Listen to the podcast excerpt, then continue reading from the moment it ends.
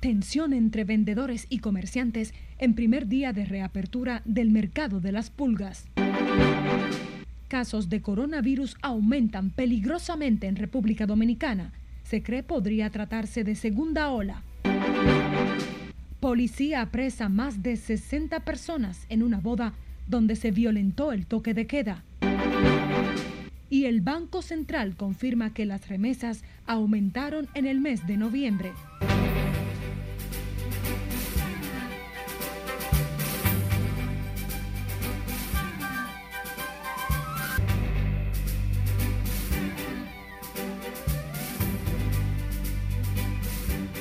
Buenas noches, gracias por sintonizar Noticias RNN. Soy María Cristina Rodríguez y les estaré informando en esta jornada. Los vendedores de la pulga, que tenían más de siete meses con los negocios cerrados, iniciaron este domingo las ventas en el Parque del Merca Santo Domingo, aunque también encontraron el rechazo de la Asociación de Comerciantes de ese mercado. Juan Francisco Herrera con los detalles. Luego de varias luchas de los comerciantes de la pulga para ser reubicados, finalmente encontraron un espacio en el Merca Santo Domingo. Pero aquí también encontraron oposición. Y no han dado una reunión todavía con nosotros. Fuimos asaltados. No es verdad que nos informaron, no nos informaron. El presidente de la Asociación de Vendedores de la Pulga dijo que aunque no es lo que esperaban, pretenden tener éxito en este nuevo lugar. Vamos a estar aquí, como tú comprenderás, por un periodo de tiempo de un año y aparte de eso, eh, cada vendedor que está aquí inmediatamente pasa al mercado, va a tener una funda para recoger sus desperdicios y depositarlo en un centro de acopio que va a estar aquí a las 3 de la tarde. Aquí los vendedores de ropas y zapatos que tenían la mercancía estancadas por no tener dónde comercializarla, están optimistas. Porque teníamos como 10 meses que no nos ganaban la comida de nuestros hijos y teníamos líos, teníamos que pagar intereses a los préstamos y no teníamos con qué pagarlo. Le damos gracias a Dios y después al presidente y nos sentimos muy bien. Nosotros tenemos fe de que esto va a funcionar después de haber estado dando tantos túmbulos en un lugar que en este lugar y que en aquel y en ninguno. Ya el presidente se comprometió y dio su palabra. No es lo que deseábamos porque estamos bien distantes de la ciudad, pero es lo que tenemos pero el presidente de la Asociación de Comerciantes del Merca Santo Domingo se llega a aceptar que los vendedores de la pulga ocupen zonas que pertenecen a ellos. Donde quiera que ha estado la pulga ha generado una serie de situaciones muy lamentables para los sectores donde ha estado instalada, puesto que esto trae consigo una serie de, de debilidades más que fortaleza, que no son favorables para el desarrollo de los, de los mercados eh, con esta naturaleza. Los más de 2.500 vendedores del mercado de la pulga ofertan sus productos en las instalaciones del Merca Santo Domingo, ubicado en el kilómetro 22 de la autopista Duarte, siempre y cuando mantengan el orden y la limpieza. Juan Francisco Herrera, RNN. Mientras tanto, en los mercados populares de la capital, los compradores siguen con el grito al cielo por los aumentos que han registrado en la víspera de las festividades navideñas los precios de la canasta básica, mientras comerciantes aseguran ya los productos han comenzado a bajar de precio. Margaret Ramírez con más. El pollo, el huevo, muy caro están. En mercados populares como el de la Feria Ganadera en el Polígono Central de la capital, la queja es como un lamento colectivo el encarecimiento de los productos, lo que aseguran ciudadanos agrava la crisis generada por la pandemia. Los consumidores aseguran la situación se torna insostenible y dicen deben hacer esfuerzos sobrehumanos para llevar la comida a la mesa. Bueno, el dominicano siempre hace su cena, tú sabes, pero vamos a ver cómo hay tantas restricciones de sueldo, mucha gente no está trabajando y así por el estilo. En el mercado de la feria ganadera, el arroz se vende entre 23 y 25 pesos la libra, la cebolla a 35, la papa a 20, los plátanos entre 18 y 22 pesos la unidad, mientras la libra de pollo está a 50. Oh, pero imagínate que el dinero actualmente no está, no está alcanzando para la, para la canasta familiar, como se ve, porque que no, no, todo, todos los precios, todos están sobreprecios, como te digo comerciantes aseguran ya han comenzado a bajar los precios y se espera que en los próximos días continúen descendiendo. El ajo que estaba a 200 está a 1.10 la libra de ajo. La papa que estaba a 28 la libra está a 25 de manera que los precios han ido bajando por la gran cantidad de productos agrícolas que hay ahora mismo. Los consumidores exigen la intervención de las autoridades para evitar la especulación de los precios próximo a las fiestas navideñas. Margaret Ramírez, RNN. El Banco Central reveló este domingo que el país recibió 707.5 millones de dólares en remesas durante el mes de noviembre, lo que significa un incremento de un 27% con relación a los 557.1 millones de dólares que llegaron en igual mes de 2019. De acuerdo al informe del Banco Central, entre enero y noviembre de 2020, el flujo de remesas al país sumó 7.346.9 millones de dólares, lo que representa un incremento neto de 916.6 millones de dólares respecto a igual periodo de 2019. El banco precisó que la continua recuperación de las condiciones económicas de los Estados Unidos, país de donde provino el 84.4% de los flujos de los últimos ocho meses, sigue siendo el principal factor que ha incidido en el comportamiento de las remesas. La institución indicó que persisten los efectos de la asistencia financiera brindada por el gobierno estadounidense a los desempleados en ese país, que ha beneficiado a la diáspora dominicana. En este sentido, el flujo de divisas de la economía sigue en franca recuperación, con el aumento de las remesas, la mejoría en las exportaciones de zonas francas, la reapertura de los aeropuertos y los hoteles, así como las mayores exportaciones de oro. Una nota preocupante. Las últimas 24 horas, los casos de COVID-19 continuaron disparados en República Dominicana. El Ministerio de Salud Pública reportó 1.107 casos para sumar un total de 154.692 desde que la pandemia llegó al país el pasado primero de marzo. En cuanto a los fallecidos, se reportó una persona, sumando 2.361 muertes a causa del contagioso virus. Y precisamente las unidades de cuidados intensivos utilizadas para tratar pacientes con COVID-19 se habrían agotado este domingo en el Hospital Marcelino Vélez Santana de Herrera.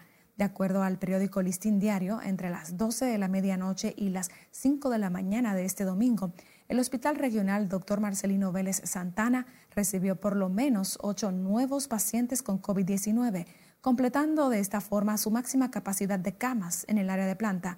Según su fuente, en el Hospital Marcelino Vélez Santana han estado recibiendo de 12 a 14 contagiados en pocas horas, lo que considera como alarmante que en menos de cinco horas lleguen tantos contagiados. Explica que desde que se flexibilizó el toque de queda, los casos han ido en aumento y estimó que la segunda ola de contagios en una posibilidad que afectaría a la República Dominicana a finales de diciembre o a inicios del próximo año 2021.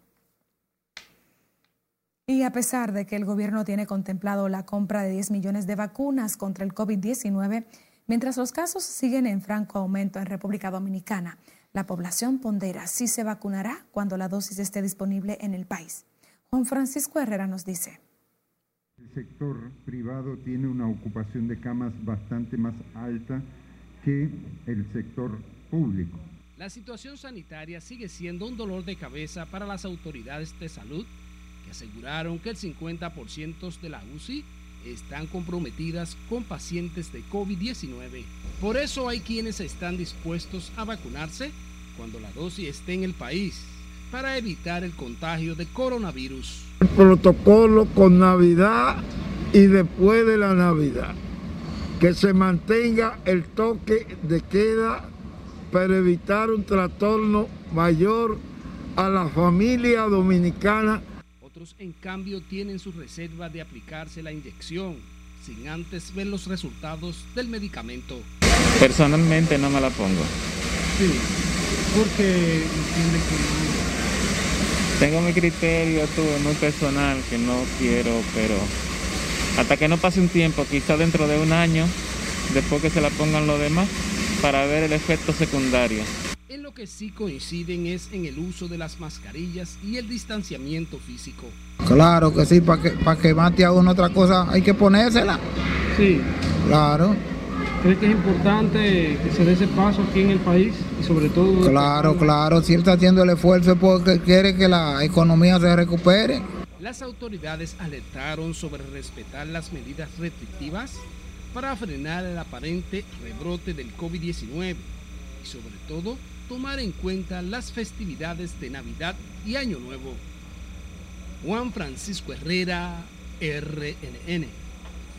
La Policía Nacional reportó este domingo el arresto de 1.479 personas por violar el toque de queda. De ellas, 536 no llevaban puesta la mascarilla, según el reporte de las autoridades. Durante los operativos, 11 negocios fueron cerrados por violar las disposiciones del horario previamente establecido por el Poder Ejecutivo. La mayor cantidad de detenciones fueron en el Distrito Nacional, con 271 personas, Puerto Plata 147, Santiago 116, el municipio de Santo Domingo Este con 118 y Santo Domingo Oeste con 127. Ahora pasamos a La Vega, donde miembros de la Policía Nacional, encabezados por el general del Comando Regional Cibao Central, Eduardo Alberto Ten, detuvieron la noche del sábado más de 60 personas que participaban en una boda en franca violación al toque de queda. En las imágenes que circulan por las redes sociales se observa el momento del apresamiento, un hecho ocurrido en un club. Trascendió que el matrimonio que se celebraba era de una hija del conocido empresario automovilístico Joselito Hurtado, Mayella. Los presentes fueron conducidos al cuartel general de la zona para ser sometidos a la acción de la justicia por violentar las medidas de distanciamiento. Noticias RNN está presente en todas las plataformas digitales. Le invitamos a seguir nuestras cuentas en redes sociales y también a visitar nuestro canal en YouTube. Nos vamos a la pausa, pero al regreso, expectativas en Estados Unidos por inicio de vacunación masiva contra el COVID este lunes. Y ya tienen un nuevo hogar, tres manatíes que se encontraban en el Acuario Nacional.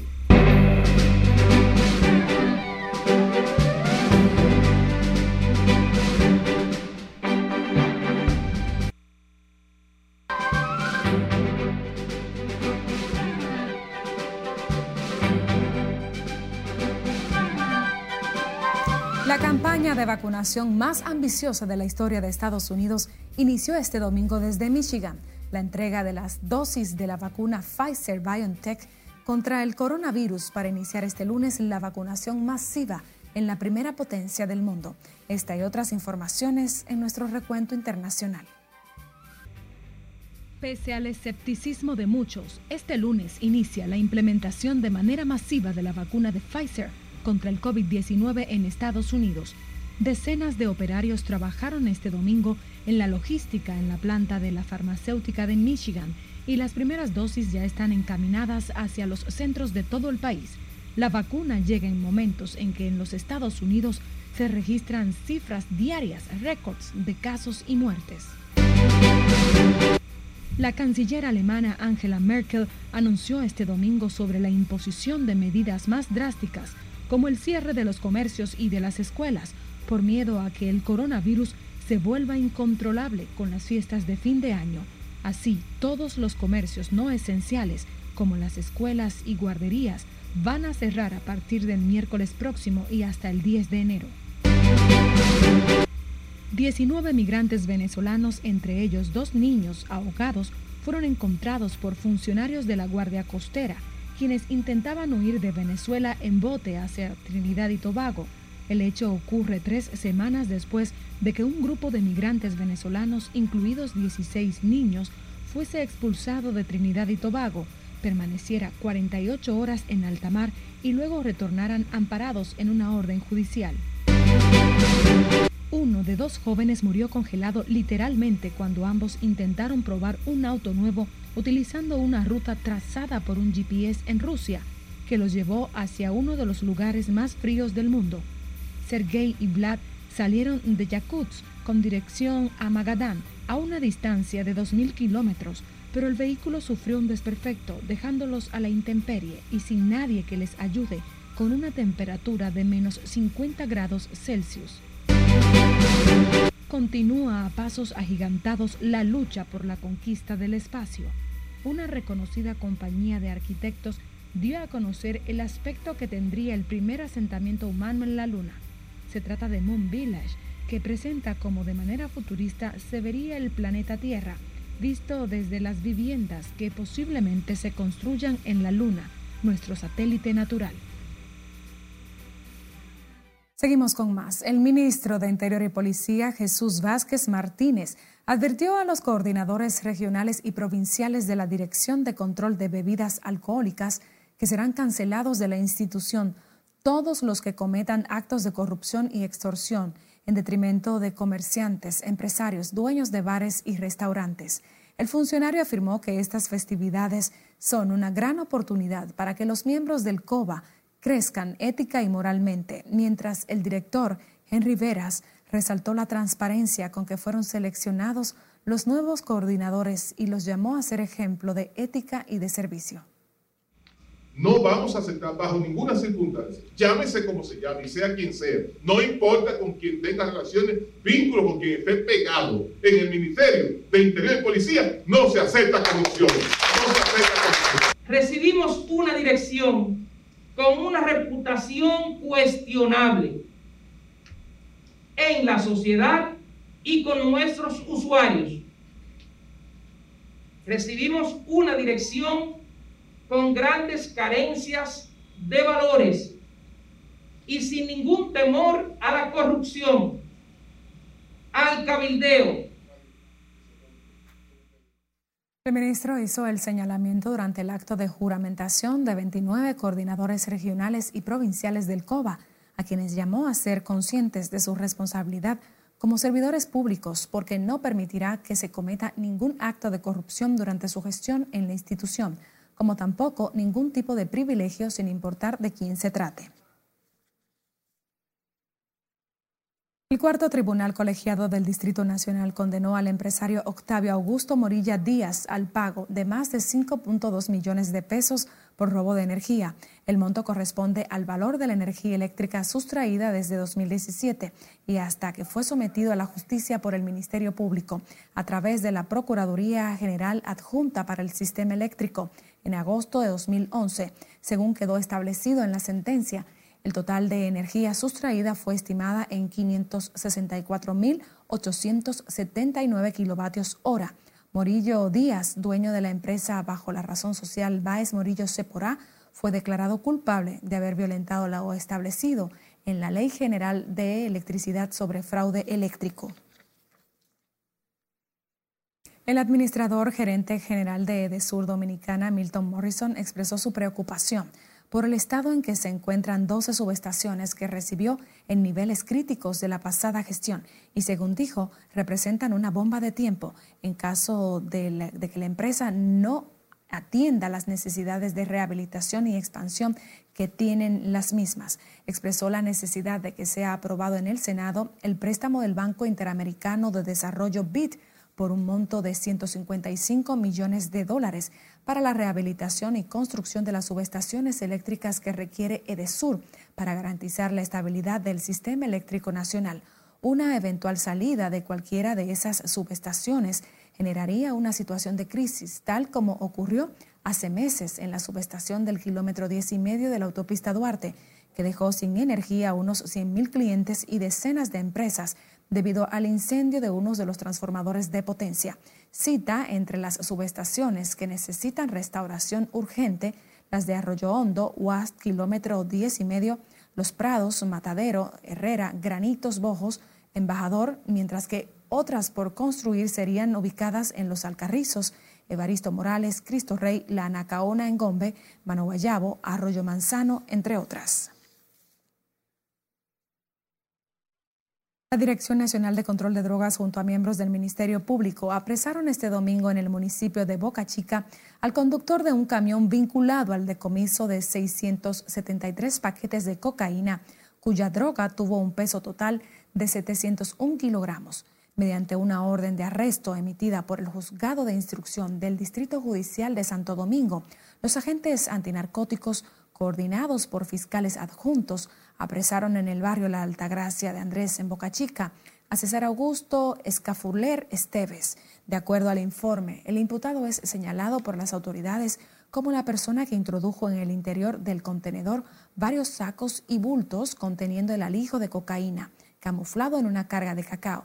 Se recuerda que la DNCD, con el apoyo de la Seguridad Militar del puerto de Caucedo, las Fuerzas Armadas y el Ministerio Público, se incautaron 673 paquetes de cocaína a inicios del mes de octubre de este año, en medio de un operativo realizado en la referida terminal portuaria. El Instituto de Tasadores Dominicanos consideró este domingo que una evaluación adecuada de los bienes y propiedades incautadas por las autoridades por actos de corrupción y narcotráfico podría representar un ingreso millonario para el Estado. Los tasadores aseguran que en la actualidad estas propiedades que son confiscadas son vendidas subvaluadas, por lo que el gobierno deja de percibir importantes ingresos en las finanzas. Nuestros trabajos están destinados a jugar un papel crucial en la transparencia del manejo de los recursos públicos. Un tasador calificado está en capacidad de saber el costo que representa ejecutar una construcción, reparación o valor total de una propiedad, proyectos, maquinarias, empresas e inclusive el valor de una marca. Los tasadores dieron estas declaraciones durante una rueda de prensa al conmemorarse este domingo el 45 aniversario del Instituto de Tasadores Dominicanos.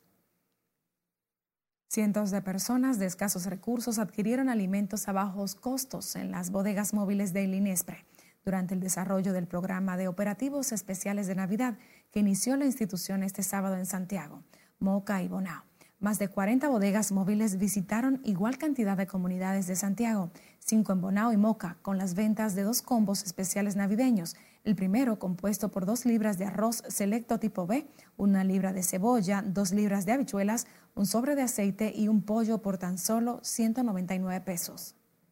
El pueblo coma barato, con los combos navideños de 199 y de 299 pesos, eh, cada uno le estamos llevando un alivio a la canasta familiar desde acá, desde la bahía de Pueblo Nuevo.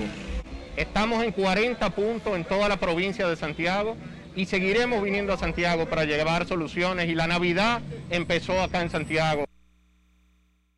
Iván Hernández Guzmán además anunció una gran feria navideña en coordinación con el Ministerio de Agricultura este sábado 19 de diciembre, en donde serán vendidas una gran cantidad y variedades de alimentos con ofertas súper especiales en el que participarán productores invitados. Cambio de tema, al menos cuatro temblores se han producido este domingo en Salcedo, provincia Hermanas Mirabal, siendo el de mayor magnitud de 4.2 grados. Hay reportes de que al menos uno fue sentido por parte de la población, pero sin causar daños. El sismo de 4.2 grados ocurrió a 2.7 de la madrugada, a 13.2 kilómetros del noroeste de Salcedo, con una profundidad de 6.5 kilómetros, de acuerdo con el registro del Instituto Sismológico de la Universidad Autónoma de Santo Domingo. Este domingo se produjeron otros temblores en el Océano Atlántico. El Ministerio de Medio Ambiente y Recursos Naturales reintrodujo con éxito a su hábitat natural a los manatíes Juanita, Pepe y Lupita, que llevaban varios años en el Acuario Nacional. Margaret Ramírez nos tiene los detalles. Lupita ha sido más independiente porque tan rápido entró al agua no ha vuelto a salir. Juanita, Pepe y Lupita desde hoy ya tienen un nuevo hogar. Los tres manatíes que llevaban más de la mitad de su vida en cautiverio ahora estarán en un ambiente controlado en Valladolid hasta que logren su adaptación definitiva. Ya hemos visto cómo se ha culminado esto. Eh, bajamos inicialmente a Pepe, a Juanita, perdón, y a Pepe, luego a Lupita. ¿Qué ha pasado? Ha pasado lo que debía pasar. Juanita y Pepe se vararon, se han varado y están explorando la bahía. Para asegurar que los manatíes se acostumbren a estar en un ambiente distinto al acuario, fue colocado un cerco en el mar que permitirá el monitoreo por técnicos veterinarios y buzos las 24 horas del día. Es muy importante que chequeemos qué hacen ellos, cómo se varan, porque eh, hay que ver cómo se acostumbran y cómo avanzan. ¿Hacia dónde vamos? Hacia trabajar para hacer que ellos se adapten poquito a poquito a un ambiente diferente. Orlando Jorge Mera, ministro de Medio Ambiente, resaltó que introducir estos mamíferos es un hecho histórico que procura la preservación de esta especie que se encuentra en peligro crítico de extinción. Y al mismo tiempo estamos incentivando a que la población dominicana conozca más sobre los manatíes y la necesaria protección de una especie que está en peligro de extinción. Los mamíferos fueron transportados desde el Acuario Nacional bajo un riguroso protocolo de seguridad para reducir el estrés que les provoca el movimiento de los vehículos. A través de su cuenta de Twitter, el presidente Luis Abinader deseó suerte a Juanita, Pepe y Lupita en su regreso a lo que calificó como lo más preciado para un ser vivo, la libertad. Margaret Ramírez, RNN. Despedimos Noticias RNN agradecidos de su compañía. Buenas noches, descansen.